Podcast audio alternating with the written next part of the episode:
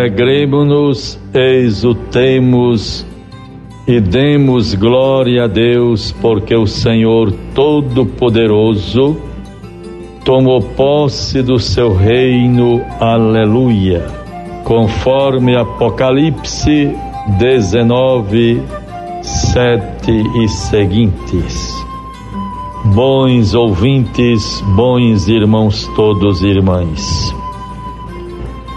Com a graça de Deus, vejamos bem.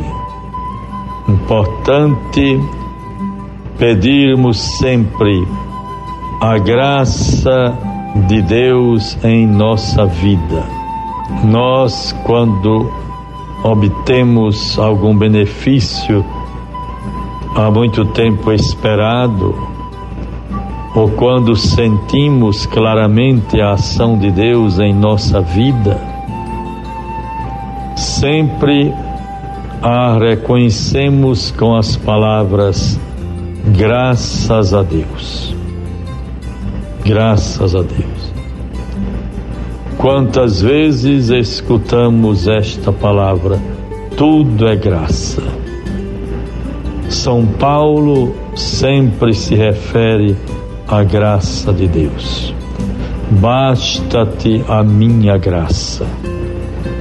Por isso, bons ouvintes, procuremos viver intensamente o dia de hoje, esta terça-feira, tempo da Páscoa, perseverantes e fiéis na prática das boas obras. Sempre também fazendo a leitura dos fatos, de tudo aquilo que vai envolvendo a cada um de nós no tempo presente em diversas realidades da nossa vida. Estamos nesses dias voltados para a 58 Assembleia Geral Ordinária da CNBB. Conferência Nacional dos Bispos do Brasil. Estamos participando e realizando esta assembleia de modo virtual. Mesmo assim, em nada deixa a desejar a não ser o contato presencial, pessoal.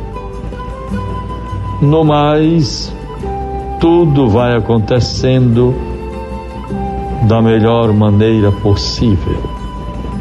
Até mesmo os momentos de partilha de dons, de conversas, de saudações uns aos outros que vão acontecendo no, no início, antes de começar pontualmente a reunião às oito da manhã. Também esse horário perdura sem nenhum intervalo até ao meio-dia, portanto, de 8 às 12, paramos para o almoço e recomeça de duas, continuando até às 5. De modo que até sexta-feira próxima, nós, os bispos do Brasil, estaremos inteiramente voltados o dia todo para esta atividade muito importante. Hoje, por exemplo, nós éramos 375 participantes. 375 participantes. Os bispos, alguns assessores, padres, os, os funcionários, este número que compõe a nossa Assembleia. É muito importante, meus bons ouvintes, se somos católicos, devemos caminhar com a nossa igreja. Santo Agostinho já dizia, ainda no século II, nos primeiros momentos e tempos da vida da igreja no mundo, a partir da graça do ressuscitado, da força e ação do Espírito Santo, impulsionando, guiando a igreja para a sua missão no mundo até hoje. E ele dizia: Onde está o bispo, está a igreja. Infelizmente, nós estamos passando por um tempo, um momento, uma fase muito difícil, também dolorosa, lamentável, onde reina tantas dissensões, polarizações que significam divisões.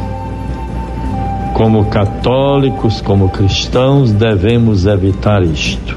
Em todo o meu tempo de bispo, há 25 anos atrás, até agora, em todas as assembleias que participei, somente o ano passado não tivemos assembleia por conta da pandemia, nunca tivemos uma problemática tão difícil, tão radicalizante como a que nós estamos vivendo agora, o que é lamentável. Como nós estamos com a cabeça, com a mente empobrecida de referenciais históricos da própria vida da igreja, e também da própria história do nosso país. Deus nos ilumine. E a Conferência dos Bispos está aprofundando o tema central muito importante, que é a palavra. Palavra de Deus, ponto-chave para a evangelização é a casa da comunidade, a casa para a vivência da fé, formada, sustentada pelos pilares da palavra, do pão, da caridade e da missão. Como isto é importante. Guardemos a palavra de Deus para nós nesta terça-feira. João 3, 7 a 15. Necessário vos é nascer de novo. O vento sopra onde quer. Ouves-lhe o ruído, mas não sabes de onde vem nem para onde vai. Assim acontece com aquele que nasceu do Espírito. Replicou Nicodemos: Como se pode fazer isso? Disse Jesus: És doutor em Israel e ignoras estas coisas? Em verdade, em verdade vos digo, dizemos o que sabemos e damos testemunho do que vimos mas se não recebeis o nosso testemunho. Bons ouvintes, estejamos abertos para receber o testemunho que nosso Senhor nos apresentou. Deus nos favoreça e nos proteja, abrindo a nossa mente e o nosso coração para caminharmos com o Senhor. Em nome do Pai, do Filho e do Espírito Santo. Amém. Você ouviu a voz do pastor com Dom Jaime Vieira Rocha.